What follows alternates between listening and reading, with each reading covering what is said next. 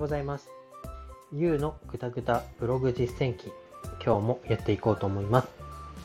このラジオでは33歳のサラリーマンがブログで収益化に至るまでを発信していきます。今日のテーマは、え楽器を買ってすぐに弾けますか？というようなテーマでお話ししていきたいと思います。えっ、ー、と、私ちょっと音楽を聴くのが好きで、えー、ちょっと今、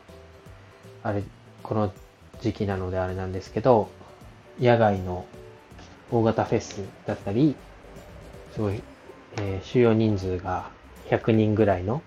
小さなライブハウスとかに通って、主にこう、ロック、J-POP ロック、まあ、日本のバンド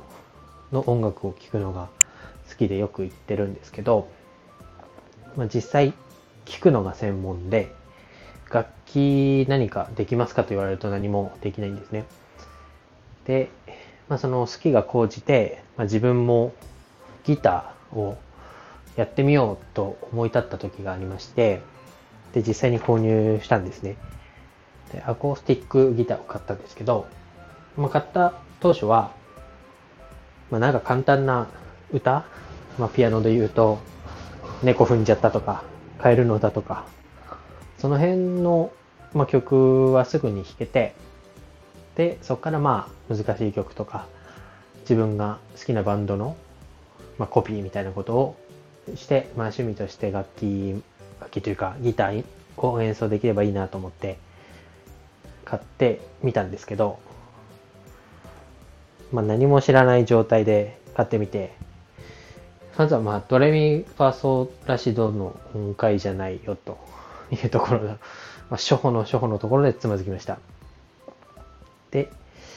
えー、ギターというものをやってらっしゃる方は、まあ、当然ながらしてると思うんですけど、まあ、弦という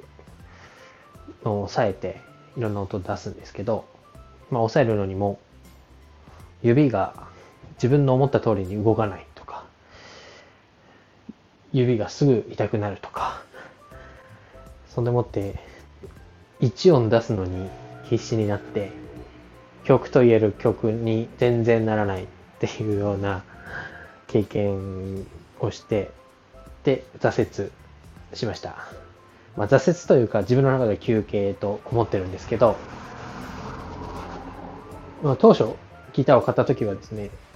さっきも言ったように、まあ、3ヶ月4ヶ月やったら1曲何か弾けるようになって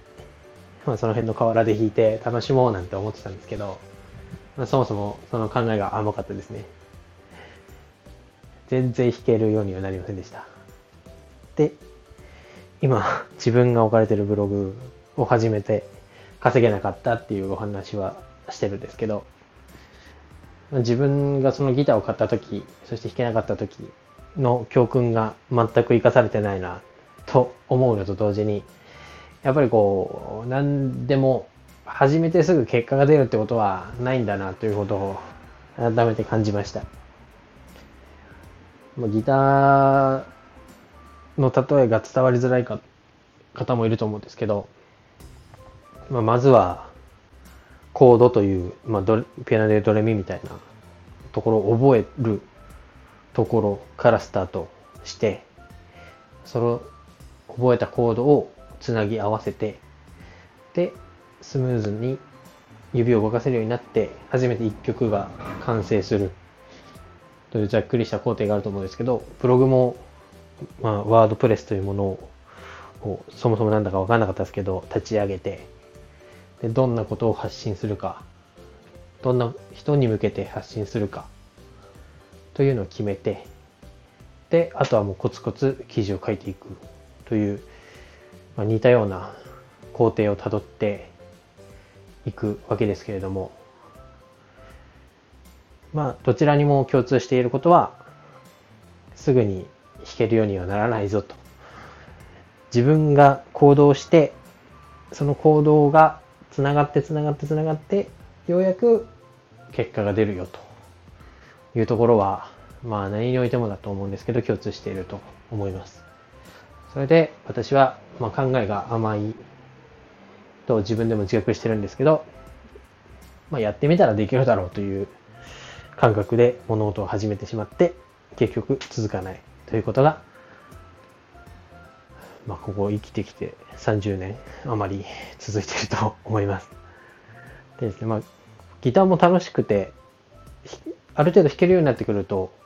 まあ、継続してできるんですけど、ちょっとまあ、弾ける時間が夜中しかないとか、そういうのを言い訳にして、ちょっと休憩してるんですが、まあ、ブログはですね、そういう言い訳もなく、まあ、疲れてるから書きたくないとか、そういうのはあるんですけど、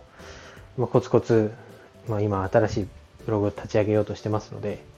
そちらに向けてやっていこうと思います。まあ、何でも楽しみながら、好きこそものの上手なりじゃないですけど、もう義務だと思ってやってるうちは、全然こう成果もついてこないと思うので、ちょっと、まあ、なんだろう、ここまで半年以上やってきて、簡単には結果が出ないっていうことを学んだので、まあ、短期的な視点ではなくて、長期的に楽しめるポイントを見つけて、まあ、継続しなければ何事も結果には結びつかないと思うので、まあ、コツコツ楽しんでブログをやっていって、まあ、夢の収益化に向けて取り組んでいこうと思います。今日のラジオは以上になります。バイバイ。